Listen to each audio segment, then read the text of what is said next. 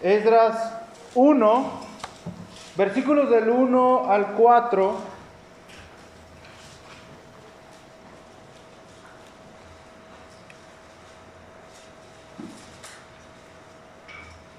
Me diga con un amén cuando lo tenga listo para saber que, que estamos ahí ubicados en el pasaje. Recuerde, no mueva el pasaje. Si hay alguna cita eh, extra o alguna cita de apoyo, yo la estaré nombrando. Anótela, memorícela y después la checa en su casa para no distraerlo. Esdras 1, del 1 al 4, y ahí nos quedamos. Si ya lo tienen listo, vamos a leerlo. Leo en voz alta y usted sigue la lectura con sus ojos. Dice la palabra del Señor, en el primer año de Ciro, rey de Persia, para que se cumpliese la palabra de Jehová por boca de Jeremías, despertó Jehová el espíritu de Ciro, rey de Persia, el cual hizo pregonar de palabra y también por escrito por todo su reino, diciendo, versículo 2, así ha dicho Ciro, rey de Persia, Jehová, el Dios de los cielos, me ha dado todos los reinos de la tierra y me ha mandado que le edifique casa en Jerusalén que está en Judá. Quien haya entre vosotros de su pueblo, sea Dios con él y suba a Jerusalén que está en Judá y edifique la casa a Jehová Dios de Israel. Él es el Dios, la cual está en Jerusalén. Y a todo el que haya quedado en cualquier lugar donde more, Ayúdenle los hombres de su lugar con plata, oro, bienes y ganados, además de ofrendas voluntarias para la casa de Dios, la cual está en Jerusalén. Vamos a orar, mis hermanos, para dejar que Dios guíe nuestros corazones hoy en su palabra. Amado Dios, gracias te damos, Padre, porque eres fiel y verdadero. Mi Dios, gracias por permitirnos acercarnos a tu palabra, Señor. Y hoy, Dios, queremos hacerlo con gozo, queremos hacerlo con alegría, Señor. Toma nuestros corazones, nuestros pensamientos y llévalos eh, cautivos, guárdalos, mi Dios, en Cristo Jesús. Padre, que podamos nosotros hoy salir de, de una manera distinta a como llegamos, que podamos salir fortalecidos, que podamos salir, mi Dios, con ánimo y que podamos compartir esta palabra, Señor, en nuestros hogares, en nuestra comunidad, en nuestros trabajos y que la pongamos por obra en todo momento. En el nombre de Cristo, sé exaltado tú, Señor, y aún a pesar de mi inexperiencia, sé tú glorificado, Señor. En el nombre de Jesús te damos gloria y honra. Amén y amén. El título de hoy es La fidelidad de Dios la fidelidad de Dios en tiempos difíciles. La fidelidad de Dios en tiempos difíciles. El objetivo de hoy es demostrar que Dios es manifiesto.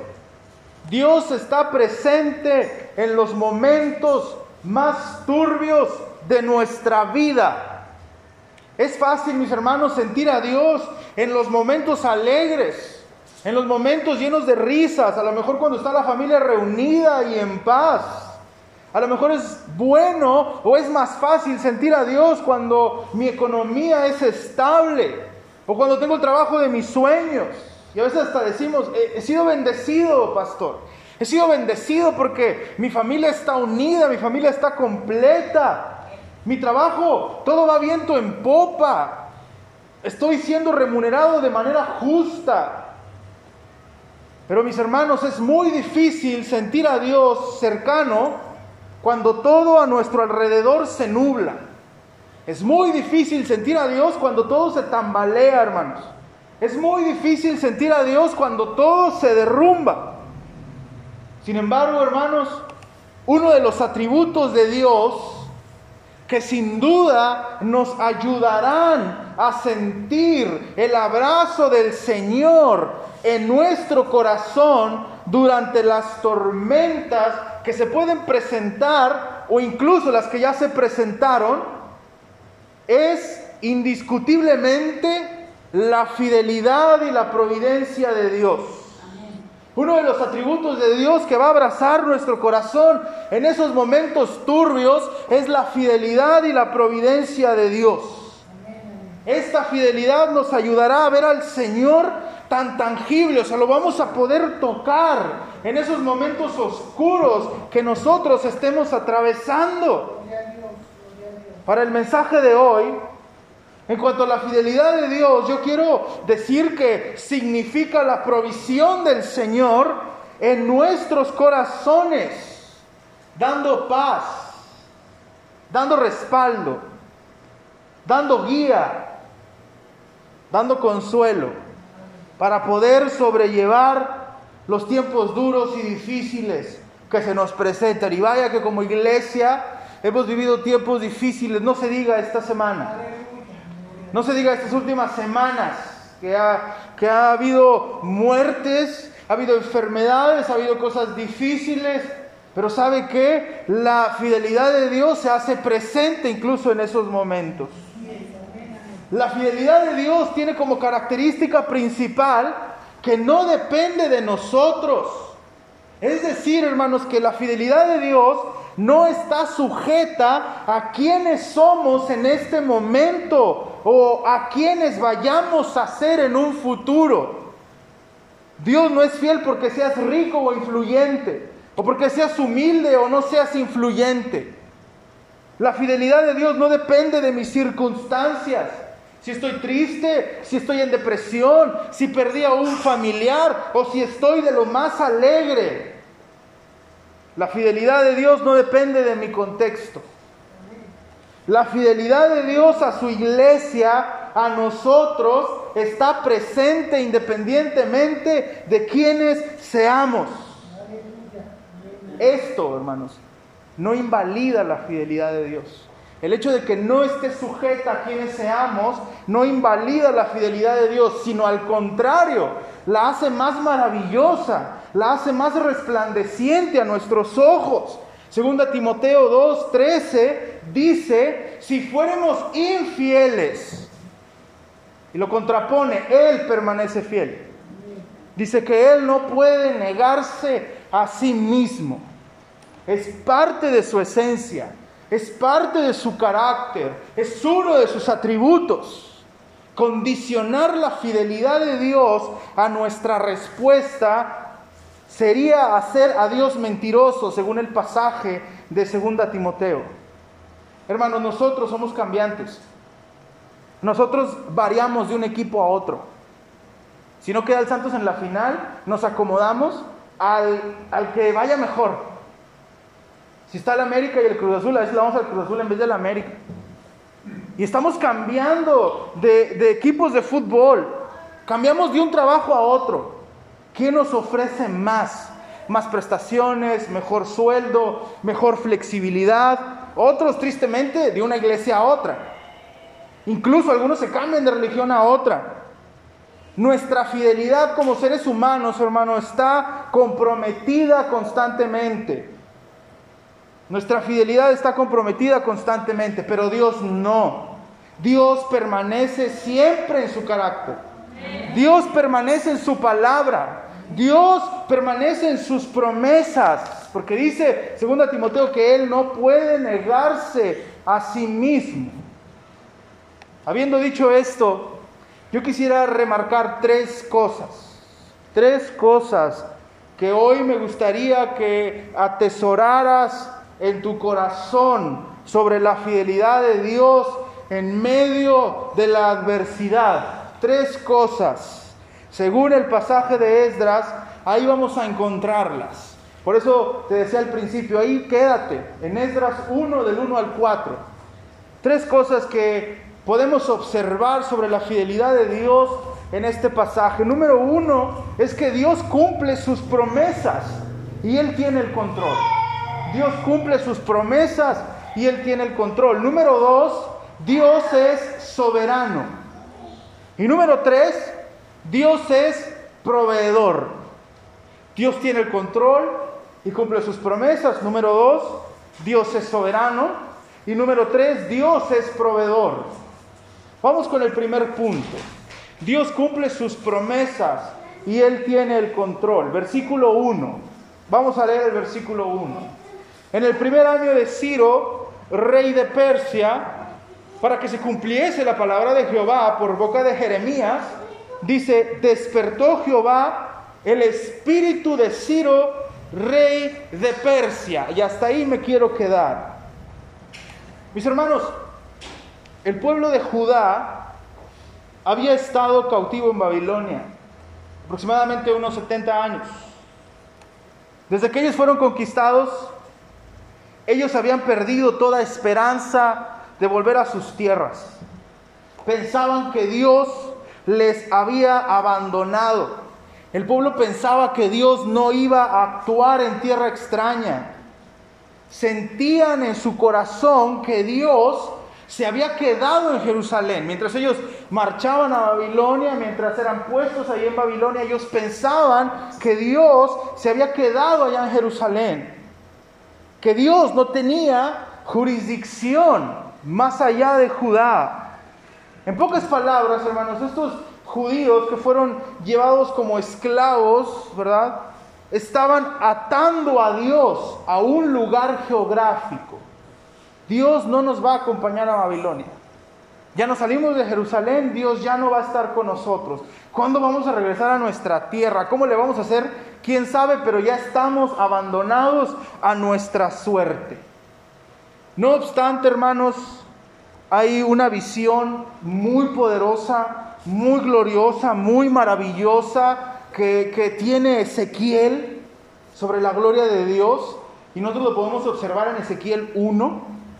Y vamos a ver cómo está esa visión de la gloria del Señor. Y ahí Dios se deja ver como ese Dios que no está limitado al espacio. Dios no está limitado al tiempo. Dios no está limitado al hombre. Y era lo que Dios quería transmitirle a Ezequiel para que lo predicara. Yo no he abandonado a mi pueblo. Yo no estoy limitado a un lugar geográfico. Yo puedo ir y venir. Yo estoy en dos lugares. Yo puedo actuar incluso en tierra extraña. Mis hermanos, Dios es todopoderoso. Dios tiene al mundo en sus manos. Dios tiene reyes, gobiernos, naciones. Dios tiene a tu problema y a, mi problema en sus manos. Dios tiene a tus hijos en sus manos. Dios tiene a tu esposo inconverso. Dios tiene a nuestra iglesia sosteniéndola en sus manos. Dios tiene tu economía y tiene la mía. Los problemas, mis hermanos, nos pueden agobiar a tal nivel que van a nublar nuestra vista. Van a tomar nuestros pensamientos y nos van a hacer creer que Dios no está ahí. Pero ¿sabes qué? Dios está ahí. Dios está aquí, lo cantábamos. Dios está en este lugar. Dice, por eso levantaré mis manos. Dios estaba con aquellos cautivos en Babilonia. Y después de 70 años, Dios mismo hizo que sus palabras se cumplieran. Después de 70 años Dios hizo que las palabras, la promesa de Dios se cumpliera. A lo mejor estos judíos ya estaban pensando que no iban a regresar a sus tierras. Estos judíos anhelaban que regresara a ese lugar. Y a lo mejor habían perdido toda esperanza, pero como Dios es, como Dios tiene el control, perdón, Dios hizo que sus promesas, sus palabras se cumplieran. ¿Y sabes cómo lo hizo? Dios despertó, dice el primer, el primer versículo de Esdras 1. Dios despertó, o sea, Dios levantó, Dios avivó el corazón aletargado de Ciro. Ciro era un rey altamente tolerante a las demás creencias. Posiblemente Ciro adoraba a otras religiones, adoraba a otros dioses, Tenía muchos reinos conquistados, cada quien con su deidad, y como él era muy abierto, posiblemente él adoraba una que otra deidad de los pueblos que había conquistado.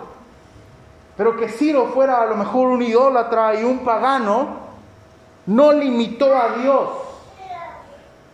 Dios usó la vida de ese hombre para cumplir su palabra.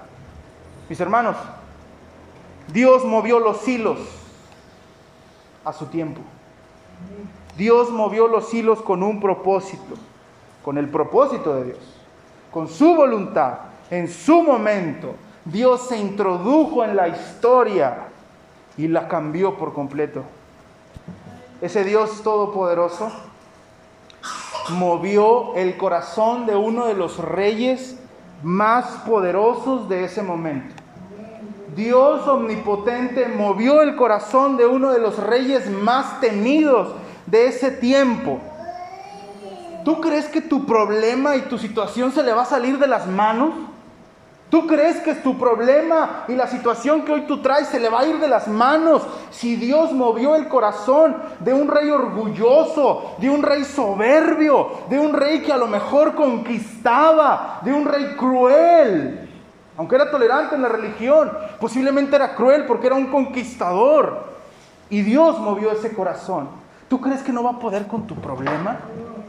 ¿Tú crees que tu situación se le va a salir de las manos? Sus promesas son vigentes. El cielo y la tierra pasará, pero mis palabras, dice el Señor, no pasarán. Hermanos, las promesas de Dios están ahí. Las promesas de Dios están ahí. Necesitamos tomarlas. Pero para poderlas tomar necesitamos conocerlas. ¿Dónde las conocemos? En la palabra de Dios. Hermano, necesitas sumergirte en la palabra de Dios para conocer el carácter de Dios, para conocer las promesas de Dios, para conocer la misericordia de Dios en medio de los tiempos difíciles. Dios tiene el control, ¿sí? Dios cumple su palabra, sí. Dios obra a través de sus promesas, sí. Pero necesitas meterte con Dios. Necesitas conocer las promesas de Dios. Y vas a ver cómo Dios va a ir obrando en medio de esa situación difícil. Punto número dos. No solamente Dios tiene el control, no solamente Dios cumple sus promesas, Dios es soberano. Dios es soberano. Versículo 2. Así ha dicho Ciro, rey de Persia. Jehová, el Dios de los cielos, dice, me ha dado todos los reinos de la tierra. ¿Qué le dio? Todos los reinos de la tierra. Y me ha mandado, diga, me ha mandado, me ha mandado que le edifique casa en Jerusalén que está en Judá. Mis hermanos, ciertamente todos podemos estar de acuerdo que contradecir a un rey en una orden en aquellos tiempos era firmar tu sentencia de muerte. Incluso, hermanos, hasta alterar el ambiente en la corte real era motivo para merecer la muerte. Si el rey estaba triste y llegaba alguien en la corte alegre, la muerte. Si el rey estaba alegre y había alguien triste en la corte, la muerte, porque simple y sencillamente cambiaba el ambiente de la corte real y el rey no podía soportarlo. Por eso Nehemías temía a que el rey viera su semblante. Por eso Nehemías dice, y yo era copero del rey. O sea, yo estaba triste, yo estaba agobiado por Jerusalén, si lo leemos ahí en Nehemías 1, y él dice al final, y yo era copero del rey haciéndonos alusión o dándonos a entender que quien alterara el orden en la corte real le costaría la vida. Ahora, imagínate, nosotros siendo plebeyos, mandarle al rey, ordenarle que hiciera algo, era impensable, hermanos. ¿Cómo vas a llegar tú y decirle, ¿sabes qué, rey? Yo quiero que te bajes del trono y me lo des a mí y te vayas. Impensable, ¿no? Inalcanzable. Pero ¿sabe qué? No hay rey que se resista a Dios. No hay rey que se aguante a la voluntad del Señor. Dice el Salmo 24.1, de Jehová es la tierra y su plenitud, el mundo y los que en él habitan. Mis hermanos, Él pone gobiernos. Dios quita gobiernos. Dios pone reyes, presidentes, gobernantes, pero también Dios los quita. Dice el Salmo 135, versículo 6, Todo cuanto el Señor quiere, lo hace. En los cielos, en la tierra, en los mares y en todos los abismos. No hay lugar que se escape de la soberanía y de la voluntad gloriosa de nuestro Dios. Entonces, sabiendo esto, ¿Por qué se turba nuestra alma y nuestro corazón dentro de nosotros? Estad quietos y conocer que yo soy Dios y yo seré exaltado entre las naciones. Hermanos, ese problema que hoy vive en tu corazón, la pérdida de un ser querido, de un amigo, esa tristeza, esa enfermedad, ese problema económico que tú traes, el pecado con el que estás batallando, la depresión que traes cargando en tu espalda y la ansiedad que tú traes en este momento, todos y cada uno de esos obstáculos sirven al Señor de señores y no se resisten al señorío y a la voluntad de Dios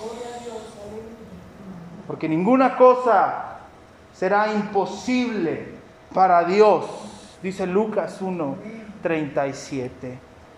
El viernes hablábamos de esto, decíamos, echa tus cargas sobre el Señor, todo lo que traes en tu corazón, todo lo que puedes traer en tu mente, que te ha quitado el sueño esta semana, estos últimos meses, todo ese miedo, esa ansiedad, Ven y deposítalo en el Señor. Porque no hay nada que se resista al señorío de Cristo. Número tres, Dios es proveedor. Punto número tres, Dios es proveedor. Dios tiene el control. Dios es soberano. Y Dios es proveedor. Versículo 4. Y a todo el que haya quedado en cualquier lugar donde more, este es el rey hablando, Ayúdenle los hombres de su lugar con plata, oro, bienes y ganados. Además de ofrendas voluntarias para la casa de Dios, la cual está en Jerusalén. Dios movió a este hombre y lo usó como medio para proveer lo que estos repatriados necesitaban. El pueblo, hermanos, aunque era esclavo, había acumulado cierta riqueza en Babilonia. Ciro era, era abierto. Y no era eh, tan contumaces con la esclavitud. Algunos habían tenido algunas riquezas, habían acumulado ciertas propiedades, 70 años, muchos ya habían hecho una vida ahí, muchos ya habían echado raíces ahí en Babilonia. Pero eso, mis hermanos, no fue impedimento para que la mano de Dios estuviera proveyendo lo necesario para su viaje.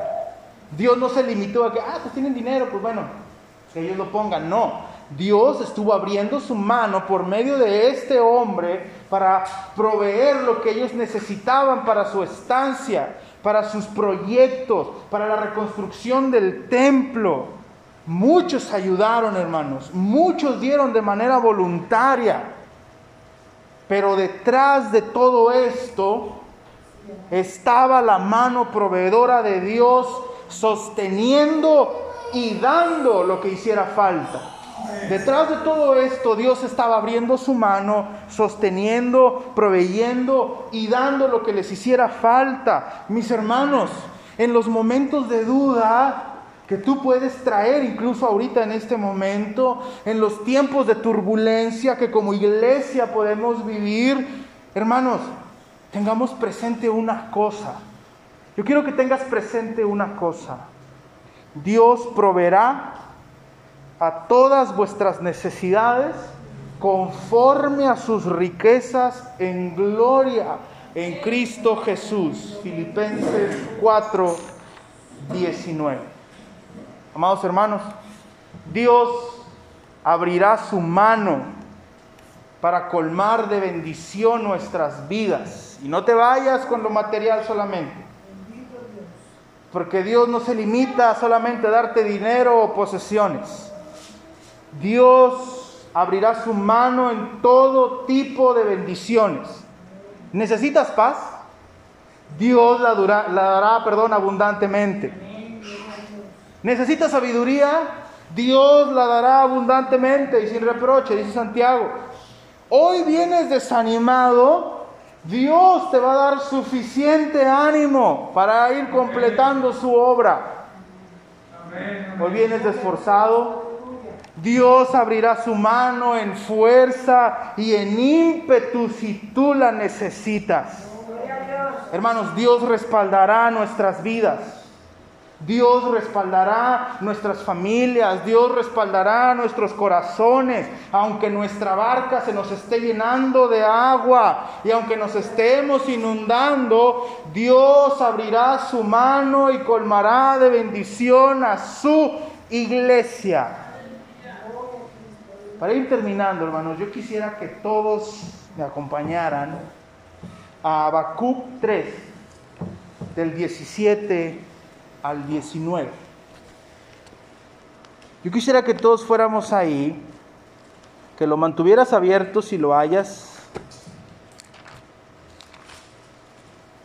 Porque yo quiero que todos leamos a una sola voz, teniendo en cuenta la fidelidad de Dios, teniendo en cuenta que Dios tiene el control y cumple su palabra, teniendo en cuenta que Dios es soberano, teniendo en cuenta que Dios es proveedor.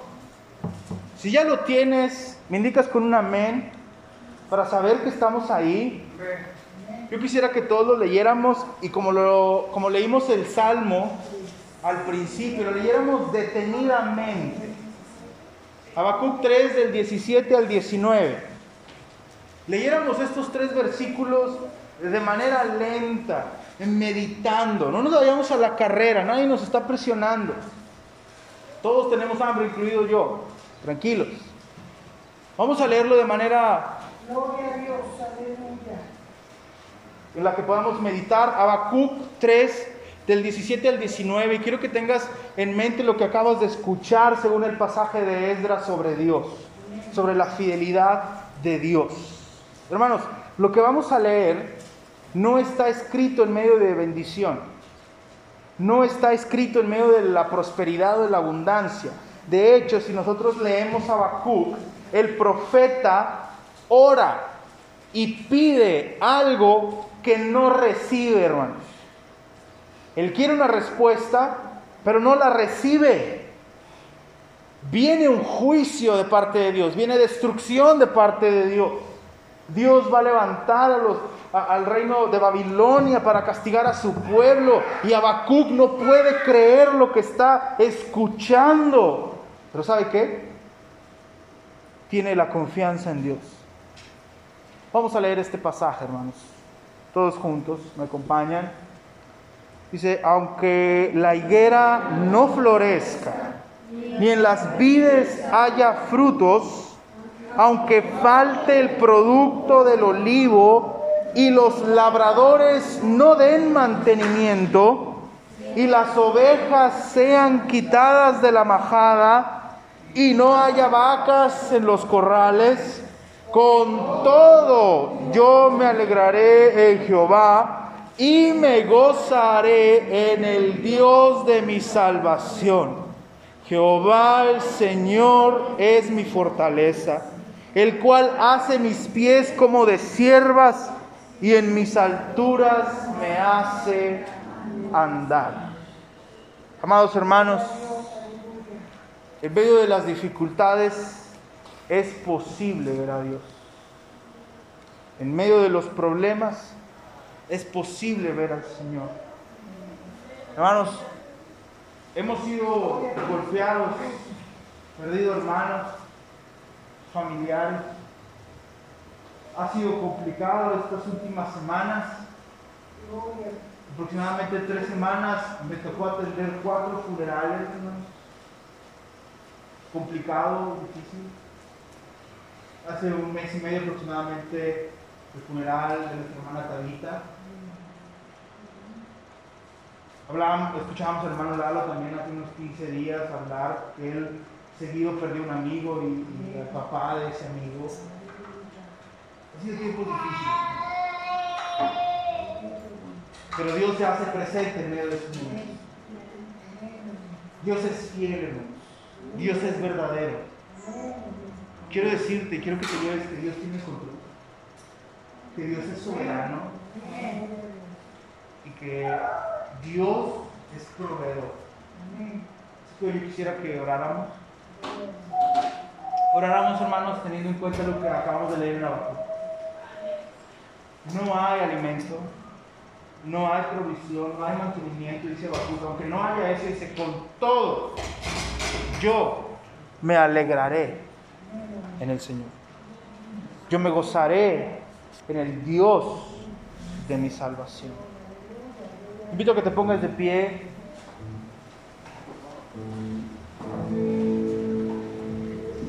Y sientas el abrazo de Dios.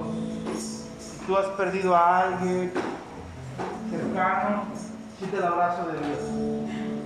Como hermanos en la fe nos dolemos por perder a nuestros hermanos. Pero Dios está consolando. Vamos a orar, hermanos. Dios está en este lugar, como cantábamos. A lo mejor traes un problema de enfermedad, traes una situación con tus hijos, con tu esposo, traes una situación de depresión, traes una lucha con algún pecado. Ven a Dios. Ven al Señor. Y vamos a orar y a dejar este tiempo en las manos